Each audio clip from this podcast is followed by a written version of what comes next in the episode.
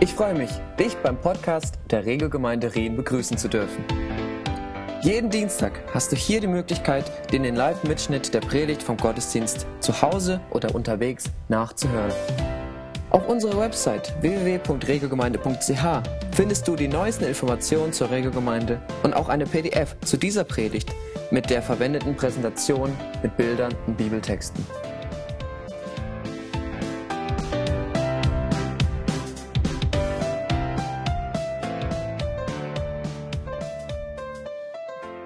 Daniel, ähm, komm, mal, komm mal zu mir.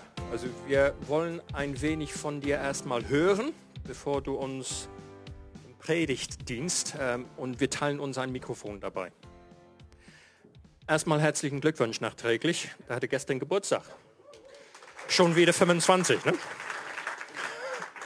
Frau und Kinder mit dabei? Nein, die sind heute nicht mit dabei. Wir waren heute Nacht im Krankenhaus, so unser Jüngster, der hatte Atemnot heute Nacht und von daher hat es jetzt nicht geklappt. Wie, wie viele sind das, Kinder insgesamt? Also ich habe insgesamt fünf Kinder. Also wir mit meiner Frau, wir sind 25 Jahre verheiratet. Wir haben drei erwachsene Kinder, die sind schon aus dem Haus. Äh, den Elias kennen viele von euch, glaube ich. Der ist ja hier öfter aufgetaucht. Genau, und dann noch zwei Jungs zu Hause, 14 und 10. Cool. Also Elias lässt euch gut vertreten, kann ich nur sagen. Wie, wie heißt der Jüngste? Der Jüngste heißt Benaja. Es wäre sicherlich in, in deinem Sinne, in eurem Sinne, wenn wir spontan für Benaja beten würden, oder? Ja? Wollen wir miteinander aufstehen und Gott bitten um sein Eingreifen? Wie ist der Stand? Mal ganz kurz. Ja, der hat halt Cortison bekommen, dass die Lungen einfach weit werden. So, und ähm, grundsätzlich geht es ihm ganz okay, aber es ist natürlich kein Dauerzustand. So, ja. Okay. Vater, wir, äh, wir bringen dir den Benaja getragen in unseren Herzen, auch wenn wir ihn persönlich nicht kennen, zu dir wohl wissen, dass du Gott äh, die Quelle bist von allem, was gut ist. Äh, du selbst hast äh, die Möglichkeit, Heilung zu schenken, weit über diese Kortisonspritze hinaus. Und wir bitten dich, Vater Gott, um dein Erbarmen, um deine Gnade und ein kraftvolles Zeigen, ähm, deine Liebe und deine, äh, deine Wirkungskraft ähm, für Daniel, für seine Familie. Das bitten wir in Jesu Namen. Amen. Amen. Gut, und du bist Pastor der FCG in Lörrach. Seit wie lange?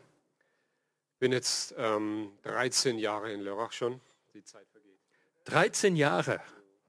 Also ich muss sagen, ähm, ohne dir Honig am Bart schmieren zu wollen, äh, 25 Jahre verheiratet, fünf Kinder, 13 Jahre Gemeindepastor. Mann, du siehst noch frisch aus. Das macht meine junge Frau, ja. Ähm, als Gemeinde, ihr seid im, äh, im Deutschen Bund der äh, freikirchlichen Pfingstgemeinden. Habe ich das? Bund Freikirchliche Pfingstgemeinden, BFP. Ähm, was, äh, was hat der BFP an sich? Also zum einen, ja, ich nehme das mal. Zum einen BFP, man könnte auch sagen Bund fröhlicher Pastoren. So, ähm, wir sind im, im Gemeindeverband der über 800 Gemeinden hat in Deutschland, 50.000 äh, getaufte Mitglieder, weit mehr an Zugehörige. Ja, und ähm, da gab es einen Auftrag von Gott mal vor Jahrzehnten. Ähm, und ich glaube, dass wir einen Auftrag in Deutschland haben, Gemeinde zu gründen, Gemeinde nach vorne zu bringen, die Pfingstbewegung in Deutschland einfach hier zu repräsentieren. Es macht unheimlich Spaß. Ich selber bin da mit dem Vorstand. Wir haben einen ganz starken Präses, der war letztes Jahr bei uns, ich weiß nicht, der eine oder andere hat ihn vielleicht auch gehört bei uns. Sehr prophetischer Mann, macht unheimlich viel Spaß, was zu bewegen. Und ich stelle fest, es geht was in Deutschland, nicht nur in der Schweiz, sondern auch in Deutschland geht was. Und da bin ich total dankbar dafür. Also aus dieser Vorstands, dieser Bundesvorstandsperspektive, ist, ist es möglich zu sagen, ihr, ihr erkennt ähm, so ansatzweise, was, was Gott in Europa gerade in unserer Zeit meine, das ist immer eine Frage, wie man das jetzt beantwortet. Man könnte das von der politischen Seite her beantworten. Ja. Ich möchte es mal so beantworten. Wir stellen fest, dass ein ganz starkes Zusammenrücken in Europa stattfindet. Die ganz verschiedenen Denominationen und auch die ganzen Pfingst- und charismatischen Bewegungen rücken zusammen. Und interessant ist, dass viele Anfragen sagen, bitte kommt doch. Ja, unser Präses ist viel in der Ukraine, er ist in Polen, in Tschechien. Also da ist ein Zusammenrücken, findet statt. Wir selber sind ja auch repräsentiert in Brüssel. Wir haben so ein Büro dort wo wir Lobbyarbeit machen, vor Ort auch mit den Politikern. Ähm, ich glaube, es ist wirklich angesagt, aufzustehen. alle wiedergeborenen Christen in Europa, sich zu sammeln, die Stimme zu erheben, Einfluss zu nehmen. So, so wird auch das Predigtthema ja noch ein bisschen sein in dieser Richtung. Das kann ich so sagen. Ansonsten stehen wir in Europa vor riesen Herausforderungen. Ähm, ich weiß nicht, die Börsen gehen rauf und runter. Das ganze äh, Thema mit Flüchtlingen und Migranten ist ein riesen, riesen Thema, dem wir uns stellen müssen und auch stellen. Ich glaube, da kommt noch was auf uns zu und wir werden gezwungen sein, auf die Knie zu gehen und zu beten. Und ich glaube, es ist das Beste, was für Erweckung kommen kann, wenn wir endlich anfangen, richtig zu beten. Manchmal ist es die Not, manchmal sind es die Herausforderungen. So, mehr kann ich aktuell nicht sagen. Meine anderen Vorstandskollegen, die touren durch Europa. Ich bin noch in Deutschland aktiv momentan. So. Du warst auch nicht immer Gemeindepastor. Also 13 Jahre in Lörrach, äh, sagst du. Davor warst du aber auch in einem anderen Beruf unterwegs ähm, und hast den aufgegeben zugunsten des Gemeindedienstes. Ähm, wagst du uns erzählen, was du vorher gemacht hast? Stuart weiß es, glaube ich, von daher ja, das ist jetzt so eine Sache. Gell? Also ich war natürlich Sünder, nein, aber ich war Zöllner. Also ich bin zehn Jahre im Finanzamt tätig gewesen, Finanzverwaltung gehobener Dienst, ähm, habe ähm, in Ludwigsburg damals studiert, im Schwäbischen und war dann ähm, im Finanzamt in La und in Freiburg tätig. Ähm, hat viel Spaß gemacht und hätte ich mir vorstellen können, weiterzumachen, Jura zu studieren, dran zu bleiben. Ich war in der Ausbildung dort. Aber dann kommt Berufung rein, Berufung Gottes und dann gibt man eben alles auf. Und in Deutschland war das der Beamtenstatus. So, mein Schwiegervater, kein Christ, sagt, Mensch Junge, von was willst du deine Familie ernähren? Der dachte, so Pastor lebt von Eiern und Gemüse der Gemeindemitglieder. So, das war schon ein Sprung, ja, und ich bereue es bis heute nicht. Witzig war noch ein Satz in Lörrach, unsere alte Gemeinde, die war ja schräg gegenüber vom Finanzamt. So die ersten Jahre, wenn ich Sehnsucht hatte, konnte ich rüberschauen. Äh, mich hat es aber nie mehr darüber gezogen. Trotzdem bin ich unheimlich dankbar auch für diese ganz, ganz wertvolle und tolle Zeit da. So, genau, wie gesagt, Finanzbeamter. Cool.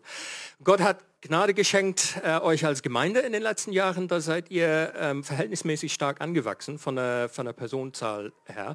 Ähm, ich würde gerne hören in einem Satz oder vielleicht zwei, ähm, wenn es darum geht, Menschen, die Jesus noch nicht kennen, zu helfen, dass sie zu Jesus finden. Ähm, wie macht ihr oder wie versucht ihr, sie zu helfen? Was habt ihr als erfolgreich erlebt? Ich glaube, es hängt sehr stark von jedem Einzelnen ab. Also ich ähm, bin jemand, der sagt, es geht darum, dass wir unser Christsein ganz authentisch ausleben. Ähm, dass wir aufhören, uns um uns selber zu drehen, auch als Gemeinde. Ich kam in diese Gemeinde Hinterhof. Ja, die letzten zehn Jahre hat sich kein Mensch für Jesus Christus entschieden. Und ich habe zu Gott geschrien und gesagt, das schaffe ich nicht lang so, das geht nicht. Ich glaube, es ist wichtig, dass Menschen in Berührung, Kontakt mit Jesus kommen. Alpha-Kurs war bei uns ein Thema, ein Riesending, wo sich über all die Jahre bis heute Menschen bekehren. Der letzte Alpha-Kurs mit 15 Leuten haben sich alle für Jesus entschieden. Also das ist so ein Instrument, das wir haben. Aber ansonsten geht es darum, dass jeder Christ an seinem Platz, wo er ist, wirklich einfach das Reich Gottes ausbreitet und für Jesus lebt. Meine Frau, die ist Zumba Aerobic Pilates Trainerin, die gibt Kurse an der Volkshochschule hier. Die hat jede Woche 150 Frauen um sich rum, alles, die Jesus so nicht kennen. Und da gibt es einfach die besten Gespräche. Ja. So, ich bin gern bei euch und gern unter Christen, aber ich bin auch gern unter meinen Freunden, ob im Fitnessstudio damals oder wo auch immer. Also ich stehe auch hier als, als eine, der äh, über ein ähm, BFP-Gemeinde in Norddeutschland zum, zum Glauben gefunden bin. Ähm, ich weiß nicht, ob du das noch weißt, da habt ihr für Becky und ich einen Essensgutschein sogar besorgt, noch vor dem wir hier angekommen sind. Weißt du das noch? Wir haben äh, gemeinsame Freunde äh, organisiert. Und äh, ich glaube im Peer, ähm, schräg gegenüber von Nilises, bin ich der, bin ich, bin ich der Meinung. Ja. nee. Ich, ich, weiß es ehrlich gesagt nicht. Das hat geschmeckt, das hat geschmeckt auf jeden Fall. Und seitdem treffen wir uns auch immer mal wieder zum, zum Austausch, begegnen uns unter anderem in Allianzkreisen und so weiter. Ähm, euer Kindermitarbeiter, um das auch mal in aller Öffentlichkeit zu sagen, äh, haben uns hervorragend gedient auf, unsere, auf unserem Gemeindewochenende äh, im letzten September. Ähm, das war wirklich ein tolles Miteinander. Die jungen Erwachsenen so im Rahmen von WOW ähm, haben auch gut miteinander zu tun. Also die Überlappung zwischen, zwischen den Gemeinden ähm, ist vorhanden und macht uns, ich denke, auch gegenseitig Spaß. Freut mich sehr, auch in dem Sinne, Daniel, dass du, äh, dass du dich bereit erklärt hast, uns heute im, äh, im Predigtdienst auch zu dienen. Ich würde gerne für dich beten, für uns äh, beten und dann over to you. Vater, das ist unser Herzen, dass, äh, dass wir von dir wieder hören heute Morgen anhand deines Wortes. Und wir bitten dich, Geist Gottes, dass du Daniel ähm, äh, in übernatürlicher Weise selbst segnest und befähigst, das ähm, rüberzubringen, das in unsere Mitte zu, zu pflanzen, was du ihm aufs Herz gelegt hast. Und wir segnen ihn, Jesus, in deinem Namen auf das Ziel hin. Amen. Amen. Dankeschön. Ich mag Schweizer Schocki übrigens, gell? wollte ich nur, dass ich auch bleiben darf und, ähm, und zwar mehr wie Milka, das muss ich wirklich sagen. Schön bei euch zu sein. Ähm, ich hatte gerade in unserem Gottesdienst ähm, eine Segnung, Leute, die 50 Jahre verheiratet waren, das ist schon der Hammer, also 25 ist schon viel, aber 50, ja. Fand das ganz spannend und bin dann direkt hierher gekommen. Und ich habe einen tollen Witz, ich weiß nicht, ob ihr den kennt, den würde ich euch gern kurz erzählen. Ein altes Ehepaar wurde mal vom Reporter gefragt, Mensch, Sie sind 60 Jahre sogar schon verheiratet. Wie kommt es, dass Sie all die Jahre so eine harmonische Ehe haben? Ja, und dann nahm der Mann so ganz zart die Hand seiner Frau und guckte sie ganz liebevoll an und sagte, es begann alles auf unserer Hochzeitsreise, als wir nämlich mit Maultieren an die Niagara-Wasserfälle unterwegs waren und das Tier meiner Frau stolperte und in letzter Sekunde schaffte sie es noch, das Tier so zu halten und sie, als sie dann wieder so saß auf ihr Maultier, murmelte sie nur leise eins. Und sie ritten weiter und wie es kommen musste, das Maultier stolperte zum zweiten Mal, es strauchelte. Wieder konnte meine Frau, sagte der Mann, mit letzter Sekunde, mit letzter Mühe nur dieses Tier vor, vor dem, vom Abgrund da retten.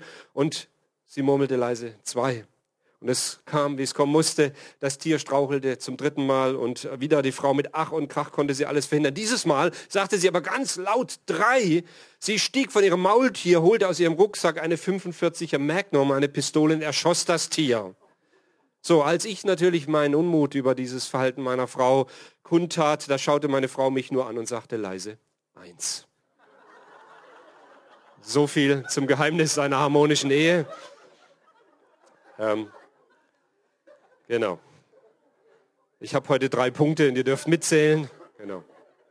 Okay. Ich steige ganz steil ein mit meinem Thema. Ich möchte nicht in den Himmel kommen. Ich möchte nicht in den Himmel kommen und dann feststellen, dass ich mehr vom Himmel auf dieser Erde hätte haben können, als ich hatte möchte nicht in den Himmel kommen und feststellen, dass ich viel mehr von den Segnungen und den Verheißungen und dem Reichtum des Himmels hätte haben können in meiner Ehe, in meiner Beziehung, in meinem Leben, in meiner Gemeinde, als ich hatte. So, für mich ist total entscheidend diese, diese große Frage, wie bringen wir auch jetzt schon den Himmel auf die Erde? Das ist mein Thema. Und wir haben, und ich fand es hammermäßig, den Lobpreis, wer immer den noch ausgesucht hat unter der Führung des Heiligen Geistes. Es ging um Reich Gottes, es ging um Himmel, es ging um diese Punkte, die mich so stark berühren. Nämlich die Frage und diese Proklamation auch zum Schluss, ähm, dieses Vaterunser. Und wir, wir beten auch in der Schweiz, denke ich, das Vaterunser, aber Vaterunser im Himmel, geheiligt werde dein Name. Und so manchmal habe ich das Gefühl, es hört sich an wie so ein, ein Bitt- und Bettelgebet. Oh, ja, so.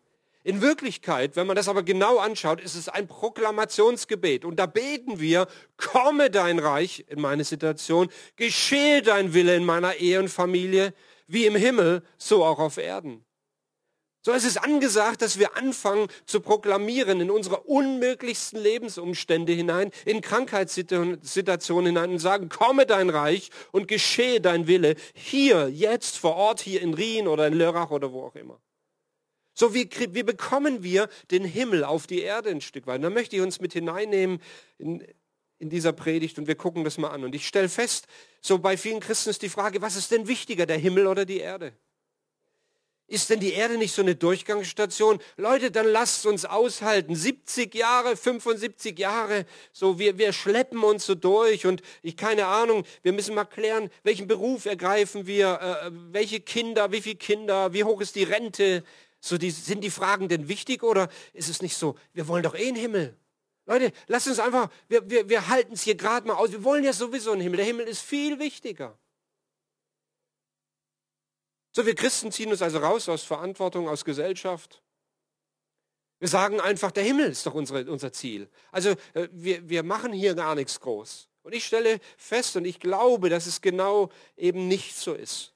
Weil dann würde ich sagen, hey, ich freue mich schon auf den Tod. Ganz so weit wie Paulus bin ich noch nicht. Ja. Wir müssen mal klären, wie ist die Beziehung zwischen Himmel und Erde? Was sagt auch die Bibel darüber? Und viele sagen, Himmel ist da oben, Erde ist da unten. Der Himmel steht für das Gute, für das Göttliche. Die Erde ist das Menschliche, das Begrenzte, das Böse, all das, was wir aktuell so auch erleben. Und die Bibel, sie ist voll von dieser Beziehung zwischen Himmel und Erde. Sie ist voll davon. Sie berichtet auch von dem, dass der Himmel auf Erden ist durch das Reich Gottes. Das Reich Gottes ist mitten unter uns. Aha. Also da ist wohl eine Verbindung da in irgendeiner Weise. Es gibt Menschen, die sagen sehr deutlich, der Himmel ist jetzt mitten uns, unter uns und Jesus hat bereits alle Gewalt im Himmel und auf Erden. Nur ich stelle manchmal fest, ich habe so meine Begrenzung und dann sehe ich meinen Sohn heute Nacht um halb vier, wie der Atemnot hat ohne Ende und ich dann doch bei allem Gebet merke, ich glaube, ich muss doch ins Krankenhaus. Und ich sage, Herr, wo ist meine Autorität und Vollmacht? Andere sagen wiederum, der Himmel wird erst am Ende der Tage anbrechen. Also wir schleppen uns durchs Leben und in Wirklichkeit, alles kommt erst am Ende, Leute. Alles kommt erst am Ende. Wir, wir, wir gucken, dass wir hier irgendwie klarkommen. Und die dritte Meinung ist die, der Himmel, genauer gesagt das Reich Gottes, es ist im Wachstum begriffen. Das Reich Gottes ist wie ein Senfkorn. Und dieses Senfkorn, es ist ganz klein. Und ich weiß nicht, ob ihr ein Senfkorn kennt, ich hätte es mitbringen sollen. Ich habe so eine ganze Tüte voll ganz kleiner Samen. Und dieses Senfkorn, das Reich Gottes, breitet sich aus. Und ich persönlich, mir ist der letzte Ansatz eigentlich am vertrautesten. In Jesus wurde eine Saat ausgesät. In Jesus wurde das Evangelium verkündet und demonstriert. Und diese Saat, sie geht auf, immer da, wo Menschen bereit sind, sich unter die Herrschaft Gottes zu stellen, wächst das Reich Gottes mehr und mehr und mehr. Und bei allem ist ganz todsicher, Gott liebt diese Erde. Gott liebt die Menschen. Gott liebt die, die Schöpfung. Und wenn wir rausschauen, und ihr habt ja auch irgendwie einen tollen Blick da so, ja, da so rausschaut, Gott liebt diese Erde. Gott hat es für uns ähm, präpariert und kreiert. Und er selber, er liebt sie unheimlich, die Menschen, die hier sind. Und das macht diese Erde so wertvoll. Und deswegen finde ich diese Verbindung, dass wir beten, dass sein Reich komme und sein Wille geschehe, wie im Himmel so auf Erden, hat eine echte Bedeutung. Weil Gott liebt diese Erde. Gott liebt jeden einzelnen Menschen. Und dann sagst du mir, du kennst aber meinen Nachbarn nicht, Daniel. Ja, du kennst meine aber auch nicht. Ja? Gott liebt jeden Menschen, jeden Menschen. Diese Erde, sie ist wertvoll in Gottes Augen. Deswegen wollen wir und will Gott, dass sein Reich hier auf der, dieser Erde sich wirklich ausbreitet. Diese Rettung durch Jesus Christus, sie ist nicht gekommen einfach so vom Himmel. Sie ist nicht runtergefallen. Bam, da war Rettung da, sondern da verließ einer die ganze Pracht und Herrlichkeit des Himmels. Er wurde dort angebetet. Er, er hatte alles. Er saß auf dem Thron. Es war alles in Ordnung, aber er verließ diese, diese göttliche Umgebung und er kam auf diese Erde und er wurde einer von uns. Jesus, ganz Mensch und ganz Gott. Er ist ganz Mensch, bis heute, ganz Mensch und ganz Gott. Und er weiß ganz genau, was du auch an diesem Morgen, was dich bewegt innerlich, was dich beschäftigt, wo du sagst, da bin ich, da habe ich Mühe, da sind meine Begrenzungen da. Jesus selber, er ist der, der uns versteht, der, der zu uns gekommen ist. Ich habe Verständnis, wenn Menschen manchmal sagen, ich zweifle so, hm, was ist denn das mit Jesus? Ich bin jetzt, ich bin jetzt 48 Jahre bin ich in Gemeinde unterwegs. Ja. Mein Vater ist Pastor, die haben mich da reingetragen, da, da war noch Posaunenchor und alles angesagt, so war das bei uns. Da, ja, ich, so, ist Gemeinde. Und trotzdem gab es Zeiten in meinem Leben, wo ich mich gefragt habe, Jesus, wo bist du denn? Ja? Und ich stelle fest in der Bibel, wenn wir lesen, Johannes der Täufer, der äh, ein Vorbote von Jesus ist, der hat Werbung gemacht für Jesus, war der PR-Manager von Jesus, der hat, der hat Werbung gemacht, der, der ist rumgereist, der hat erzählt, aber er kam irgendwo am Ende seines Lebens an diese Stelle, dass er fragt, ist denn Jesus tatsächlich der? Habe ich wirklich all die Jahre das Richtige verkündet? Ist Jesus der? Und die Frage ließ ihm keine Ruhe. Und dann schickte er seine Freunde ins Gefängnis, weil Johannes der Täufer, er saß im Gefängnis und sagt, bist du der, der kommen soll oder sollen wir auf einen anderen warten? Und Jesus antwortet darauf und sagt ganz einfach, geht zu Johannes und beschreibt ihm, was ihr hört und seht. Und jetzt kommt's, Doppelpunkt. Und dann heißt es, Blinde sehen, Lahme gehen, Aussätzige werden rein, Taube hören, Tote stehen auf, den Armen wird das Evangelium gepredigt und wer sich nicht an mir ärgert, ist selig. Man kann sich übrigens an Jesus ärgern. Man kann sich auch an dem, was Jesus tut, manchmal ärgern, wirklich. So mit anderen Worten, lieber Johannes, siehst du nicht das Heil, das passiert? Johannes, siehst du nicht, dass Menschen gesund werden, dass Menschen nach vorne gebracht werden? Gott liebt diese Erde. Und es ist die Frage, wie sollen wir denn hier als Christen leben, damit Menschen wirklich in Beziehung zu diesem lebendigen Gott kommen? Und dann lese ich hier tatsächlich, ich will es nochmal wiederholen, das ist bei euch nicht anders in eurer Bibel, Blinde sehen, Lahme gehen, Aussätzige werden rein, Taube hören, Tote stehen auf.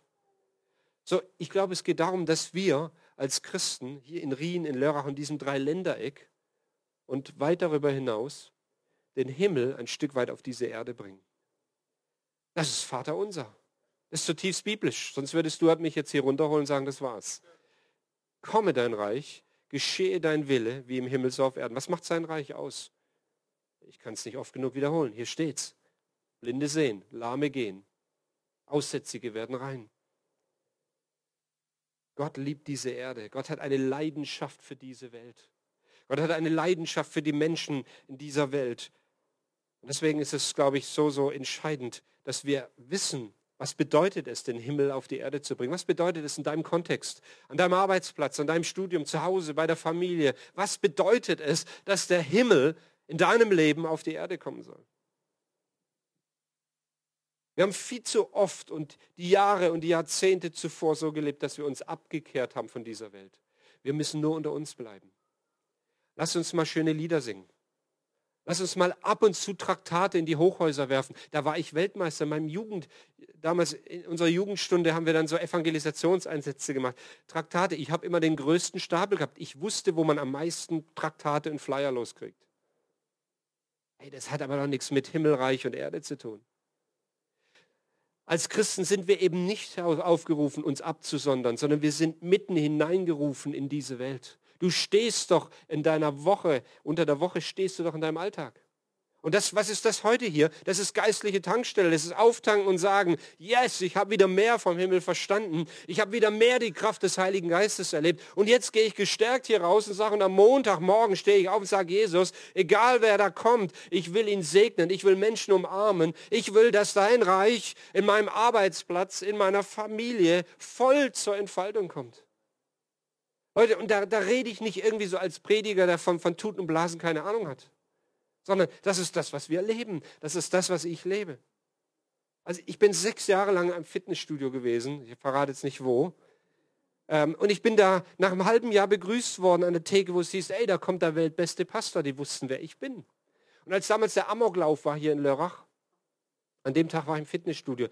Ihr glaubt nicht, wie viele Gespräche ich mit Leuten hatte, wie viel ich gebetet habe mit Leuten, wie viele Fragen kamen, die haben mich umringt an diesem Tag. Und ich habe einfach gesagt, ich bin da, ich muss gar nicht viel reden. Und wenn die mich fragen, was bist du denn von Beruf, dann sage ich, hey, Edge Badge, rate mal.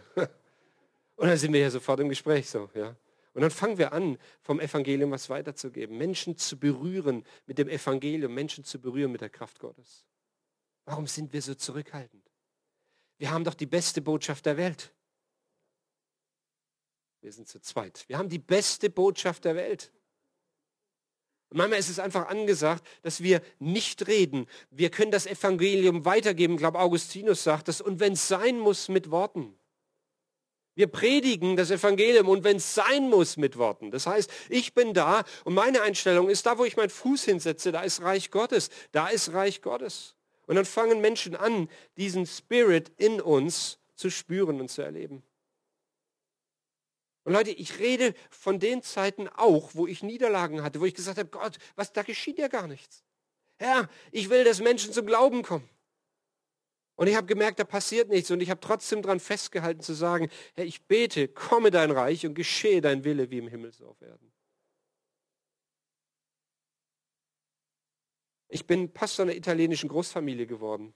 Ich habe ähm, Familie im G5 Open Air getraut, die haben da mit der Kirche nichts zu tun, die haben einfach da das Ding angemietet. Die hatten alles, die hatten Gospelchor, die hatten die ganze Location, die hatten das Catering, alles, aber sie hatten keinen Pfarrer.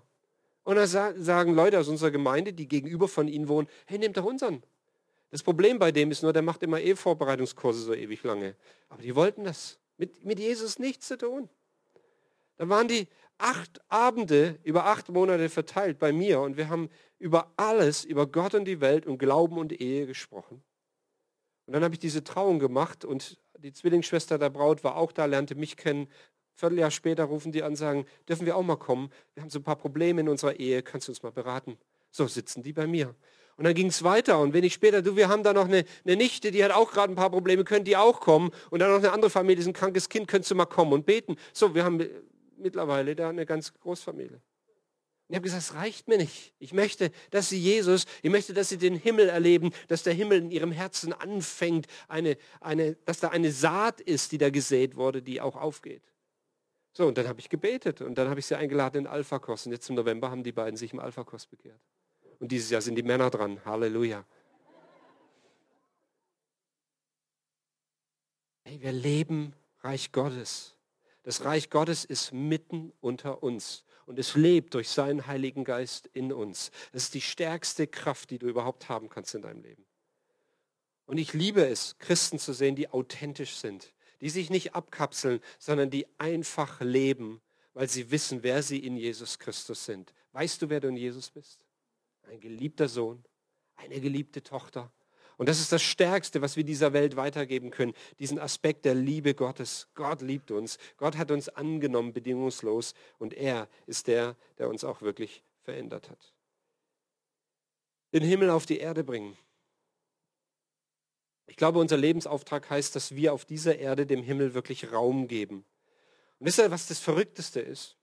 Das Verrückteste ist, dass Gott sein Reich eben nicht baut mit Engelscharen, die er hätte anfordern können, die problemlos hier durch das Dreiländereck gefegt werden und, und alle Menschen von, von Jesus erzählt hätten. Nein, er baut das Reich, baut er mit dir und mit mir. Und er sagt, es kann doch nicht wahr sein, Gott. In meiner ganzen Begrenztheit, in meiner ganzen Enge manchmal, in all dem willst du tatsächlich mich gebrauchen und auch noch ein paar andere Leute? Ja. Und dann gucke ich mir so Petrus an, den Vorzeigejünger im Johannes 21. Jesus, Petrus, der jämmerlich versagt hat. In der schwersten Stunde von Jesus, von Jesus hat Petrus ihn verraten. Und dann kommt später diese Begegnung zustande und Jesus sagt dann zu Petrus, hey, weide meine Schafe. Mit anderen Worten, Petrus, ich will dich an Bord haben. Tritt meine Nachfolge an. Ich will definitiv, dass, dass der Himmel auch durch dich hier auf dieser Erde wirklich präsent wird. Und Leute, ganz ehrlich, wenn ich, wenn ich Berater von Jesus gewesen wäre, ich hätte gesagt, also Petrus, du hast deine Chance gehabt. Es tut mir leid. Du, ich hab dir, ich hab's dir, ich hab dir, ich hab dir einen Auftrag gegeben, du hast ihn wirklich vermasselt. Ja? Jetzt, jetzt mache ich was anderes, jetzt mache ich es mir zur Chefsache. Nein, Jesus sagt, er will dich gebrauchen. Und er will dich gebrauchen, dass sein Reich hier auf dieser Erde Ausbreitung findet. Und dieses Vermächtnis, das Jesus uns hinterlassen hat in Matthäus 28 heißt, mir ist gegeben alle Gewalt im Himmel und auf Erden. Und darum geht hin, machet zu Jüngern alle Völker, tauft sie auf den Namen des Vaters, des Sohnes und des Heiligen Geistes und lehrt sie alles zu halten, was ich euch befohlen habe. Das ist der Lebensauftrag, die Liebe Gottes weiterzugeben. Die Liebe Gottes wirklich fließen zu lassen. Menschen brauchen Liebe. Menschen brauchen die Liebe Gottes. Es ist unfassbar, wie Menschen sich verändern, wenn sie in Kontakt und Berührung mit der Liebe Gottes kommen. Hast du eine Veränderung erlebt durch die Liebe Gottes? Ich sagte heute Morgen, das Einhalten von Vorschriften, das Einhalten von Gesetz, das Einhalten von, von Regeln und Normen bringt dich keinen Zentimeter weiter nach vorne.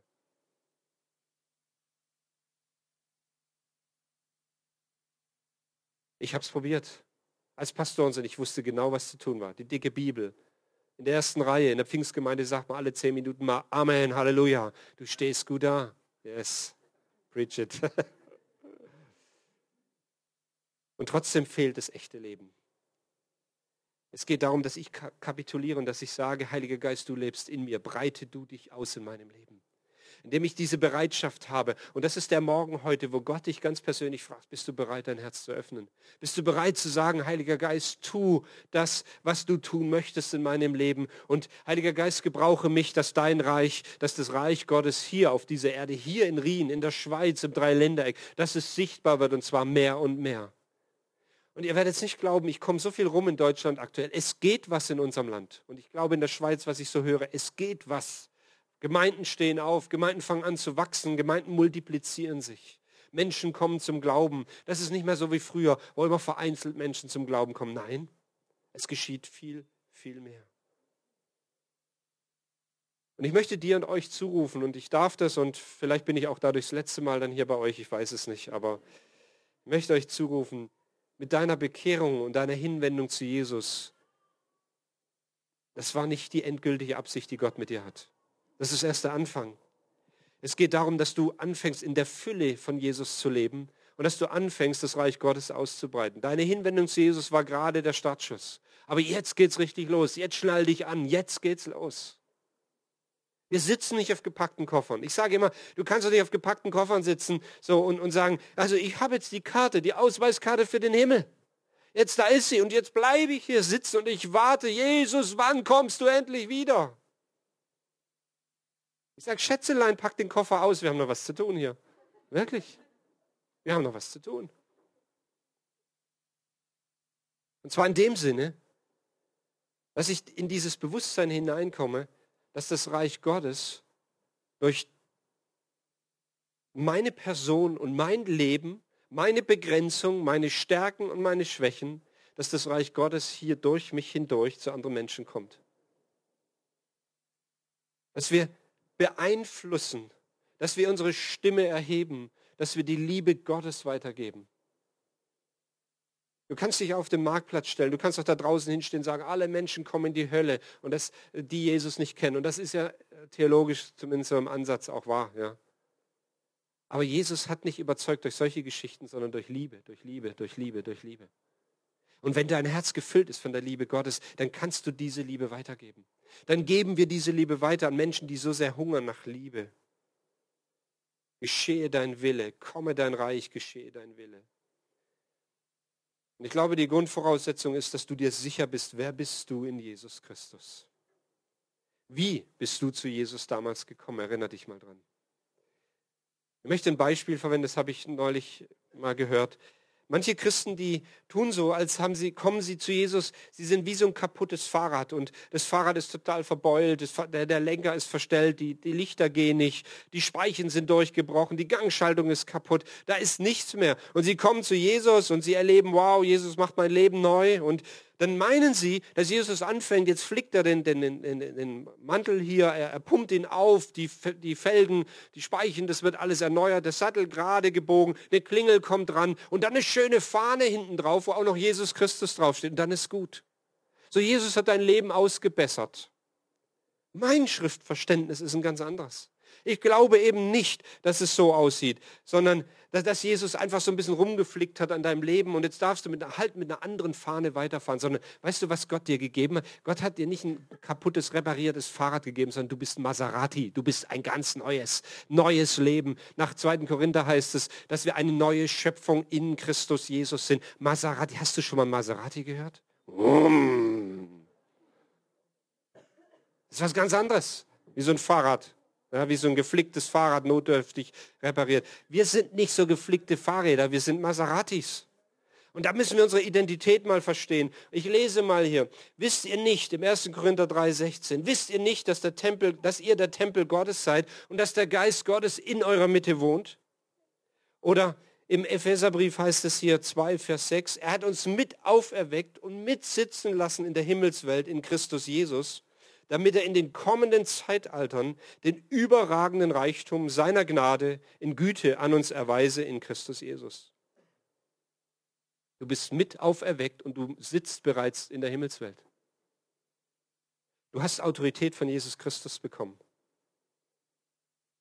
Du darfst anfangen, mit Menschen zu beten und Menschen etwas von Jesus weiterzuerzählen, weil es liegt eine Kraft darin. Sie liegt nicht in dir und in deinen Worten, sondern in der Bestätigung und Bevollmächtigung durch Jesus Christus.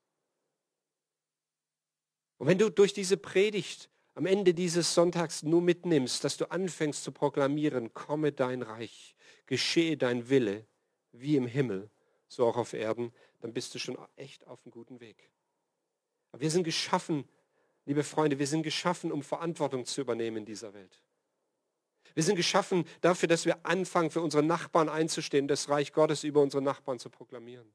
Wir sind, wir sind geschaffen dazu, dass wir, dies, dass wir diese Erde füllen, dass wir, dass wir fruchtbar sind, dass wir uns mehren, sagt der erste Mose. Ja? Ähm, gut, mit fünf Kindern bist du da gut dabei schon. Ja? So in Deutschland, wir haben ja, glaube ich, 1,3 im Schnitt. Aber noch viel mehr, dass wir herrschen sollen über die Fische des Meeres, über die Vögel, über alles. Wir sollen herrschen. Gott hat uns Autorität übertragen. Ist das nicht der Hammer? Ist das nicht der Hammer, dass Gott seine Autorität teilt mit uns? Er gibt dir Verantwortung. Die Menschen in deinem Umfeld, sie sind dir in die Verantwortung gegeben und du darfst anfangen, das Reich Gottes in, deine Beziehungs, in dein Beziehungsumfeld hineinzutragen. Und das tun wir sehr unterschiedlich. Das tun wir mit aller, mit allem Einfühlsam, Anfühlsamkeit. Das tun wir mit Weisheit. Es ist völlig klar, dass du in deiner Familie, die du Jahr für Jahr auf allen Familienfesten siehst, vielleicht anders redest, wie mit einem Arbeitskollegen oder einem Menschen, den du nur zum ersten und letzten Mal irgendwo in der Stadt triffst. Aber ich habe eine tiefe Sehnsucht, dass wir in unserem Dreiländereck hier noch viel stärker aufstehen und anfangen, das Reich Gottes auszubreiten. Noch viel stärker, dass Menschen wirklich anfangen, nach Jesus zu rufen. Und ich glaube, die Zeiten kommen, die Zeiten werden enger und sie werden härter, nicht nur in Deutschland, sondern auch in der Schweiz. Und dass wir unsere Knie beugen und dass wir sagen, Herr, ich will anfangen, dein Evangelium endlich ernst zu nehmen. Ich will anfangen, dieses Vaterunser Gebet in, mit einer Leidenschaft ganz neu zu beten, wie ich es vielleicht niemals zuvor gebetet habe. Das Reich Gottes ist ein anderes Reich. Es, ist, es hat andere Werte. Es ist anders wie irdische Reiche, das wissen wir definitiv. So wir leben andere Werte. Du wirst immer anecken, du wirst immer konfrontiert, denn das Reich Gottes ist einfach ein, vom, vom Wesen her ein anderes Reich. Wir leben andere Werte. Wir leben etwas, was Menschen so nicht kennen, was ihr Denken an vielen Stellen total auf den Kopf stellt. Aber was sie gleichzeitig anzieht. Weil sie spüren, da ist Kraft dahinter. Diese Kraft, diese Bevollmächtigung, die durch den Heiligen Geist in unser Leben kommt möchte auch sagen, dass das Reich Gottes umkämpft ist. Hast du das festgestellt, dass die Dinge, all die guten Dinge und die göttlichen Dinge in deinem Leben umkämpft sind? Hast du das schon mal festgestellt? Gibt es jemanden, der sagt, ja, viel umkämpft? Mhm. Hammer, gell? Ja, ist so.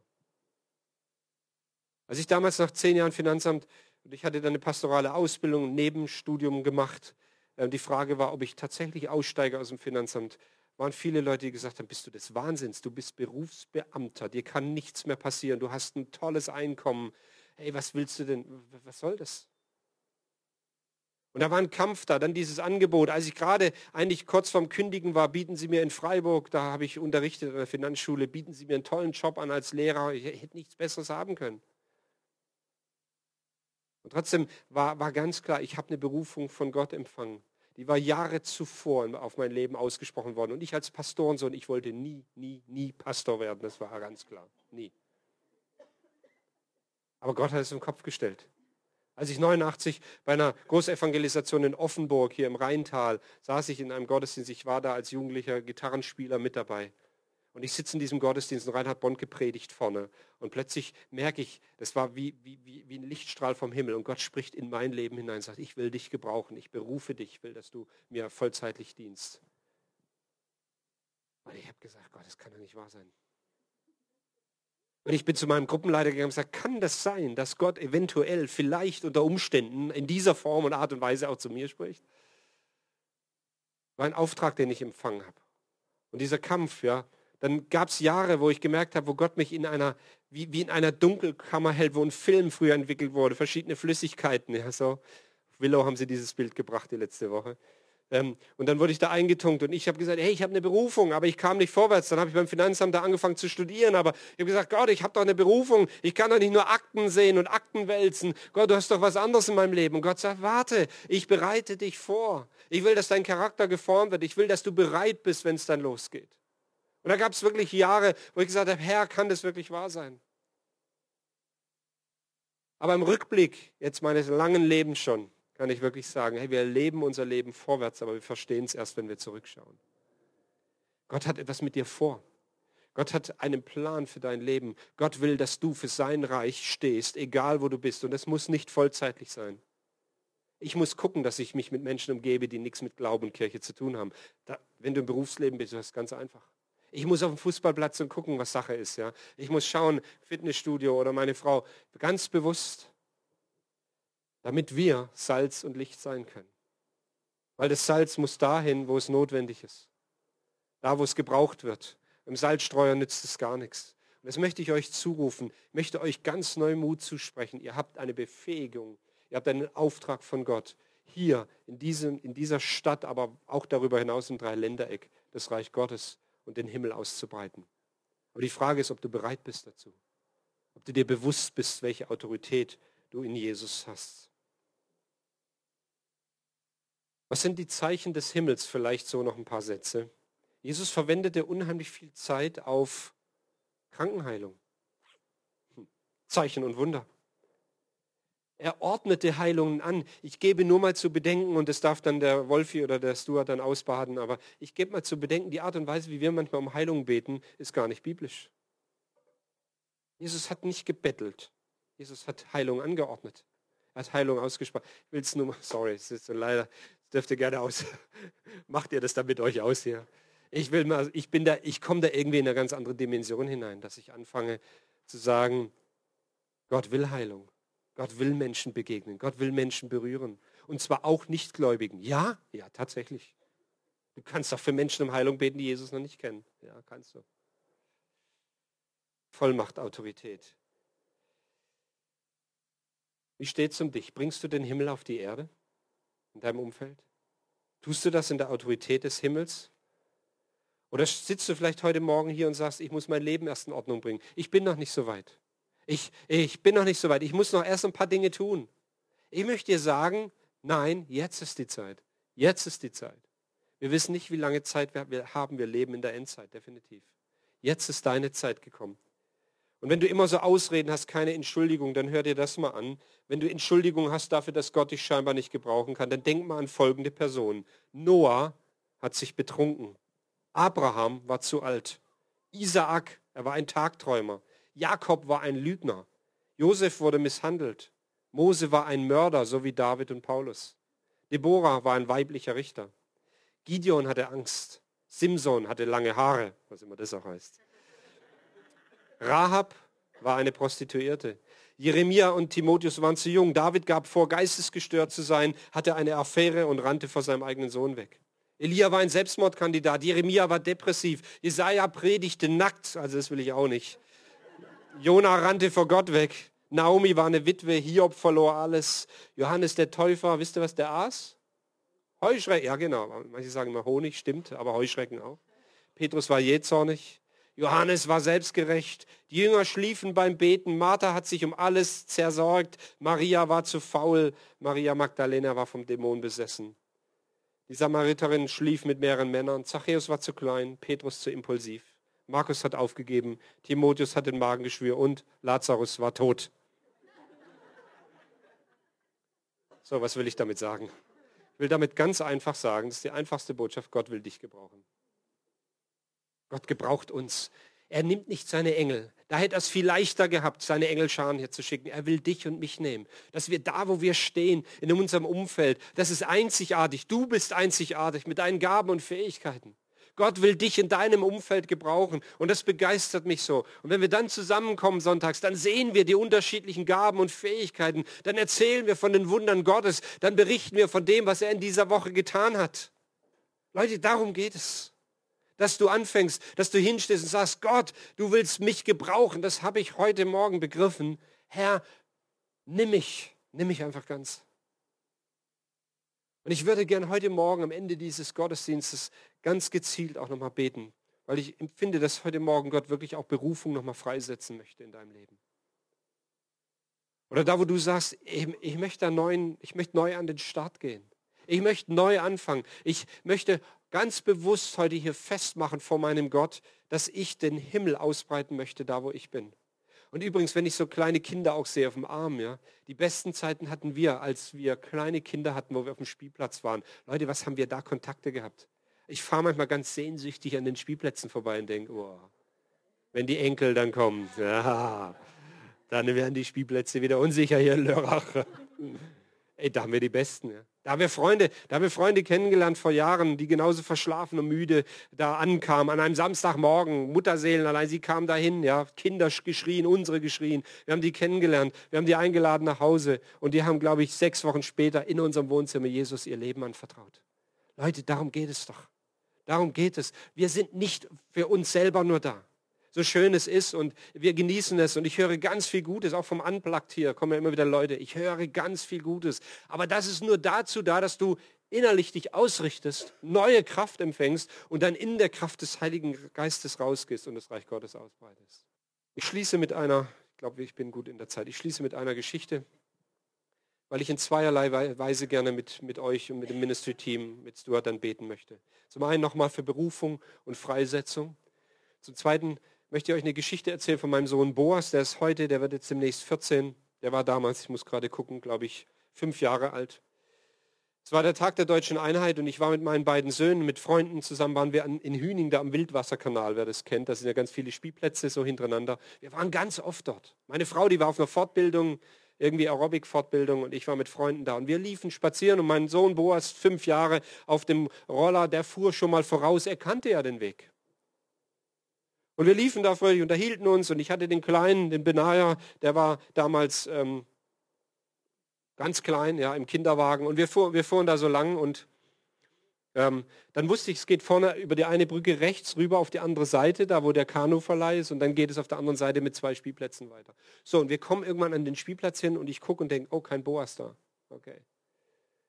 Dann habe ich gemerkt, ein bisschen unruhig. Nächster Spielplatz, kein Boas, kein Roller, nichts. Dann bin ich einmal rumgejoggt um das ganze Areal, gedacht, kann nicht sein. Dann habe ich mir von einem Jungen einen, einen Roller ausgeliehen, bin nochmal rumgefahren und jetzt wurde ich unruhig weil mein fünfeinhalbjähriger Sohn war nicht mehr da. Klar, ich hatte ja fünf Kinder, aber eins weniger wäre auch schwierig gewesen meiner Frau gegenüber. Ja, so. So. ich bin zurück zum Auto gejoggt. Ich bin in diesem, in, in, da draußen in Hüning rumgefahren. Ich habe mein Französisch zusammengekramt, was ich hatte, und hielt jemand an und fragte auf meinem dürftigen Französisch, Je cherche mon fils, irgendwie so, und der sprach sofort Deutsch. Ich liebe Elsässer, die Deutsch sprechen. Ah. Und er sagt, gibt es eine Polizeistation hier? Nein. Aber da in äh, St. Louis, nächster Ort, und ich denke, Herr, das kann nicht wahr sein. Ich bewege mich nicht von diesem Ort hier weg ohne meinen Sohn. Und dann erinnerte ich mich an diesen Kanuverleih. Und ich hatte irgendwie das Gefühl, ich soll da hinfahren. Ich fuhr dahin, stieg aus an die Rezeption, wieder mein Französisch, wieder, ach, ich liebe Elsässer, die Deutsch können. Er konnte auch Deutsch. Sagt ihr, das ist gerade so ein Dorfpolizist da. Ähm, dem können Sie es erklären. Ich beschrieb meinen Sohn. Er rief an in St. Louis und an seiner Reaktion am Telefon merkte ich, mein Sohn muss gefunden worden sein. Und er sagt, ja, der ist in St. Louis, St. Louis, ja, auf der Polizeistation. Ähm, ich fahre jetzt hin und hole ihn. Und ich saß draußen. Ich saß draußen, sein ganzes Leben lief an mir ab. Seine, die ganzen fünfeinhalb Jahre, wie er geboren wurde. Was wir alles so mit ihm schon erlebt hatten. Und ich habe irgendwie, ich schwankte zwischen Heulen und zwischen dem, wenn der aus dem Auto aussteigt, dem versohle ich den Hintern so. Ja? Sorry, darf man heute nicht mehr sagen.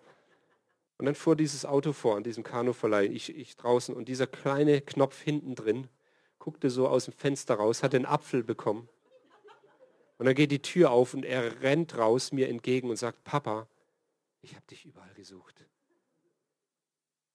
Und ich habe gesagt, Boas, ich habe dich überall gesucht. Dann war er mit seinem Roller statt abzubiegen, immer geradeaus gefahren, fand uns nicht, kurfte rum und ist über mehrere große, große Ampelstraßen, sechs Kilometer am Rhein entlang gefahren, bis ihn eine Frau, eine Elsässerin, die Deutsch spricht, ich liebe Elsässer, die Deutsch sprechen, hat ihn aufgegriffen, hat ihm einen Apfel gegeben, hat ihn dann zur Polizeistation, was heute auch nicht mehr geht, wäre auch in Führung, glaube ich, mittlerweile, hat ihn dahin gebracht. Papa, ich habe dich überall gesucht. Weißt du was? Ich glaube, dass Gott dich überall sucht. Gott sucht dein Herz. Gott will dich haben. Mit all deinen Begrenzungen. Er will dich haben. Er braucht dich. Er will, dass durch dich sein Reich sichtbar wird in unserer Welt. Der Vater im Himmel hat alles gegeben, hat sich zu Tode geliebt in Jesus für dich. Für diese großartige Botschaft des Reiches Gottes und dieses, dass der Himmel auf die Erde kommt. Er hat den Himmel verlassen und ist auf diese Erde gekommen.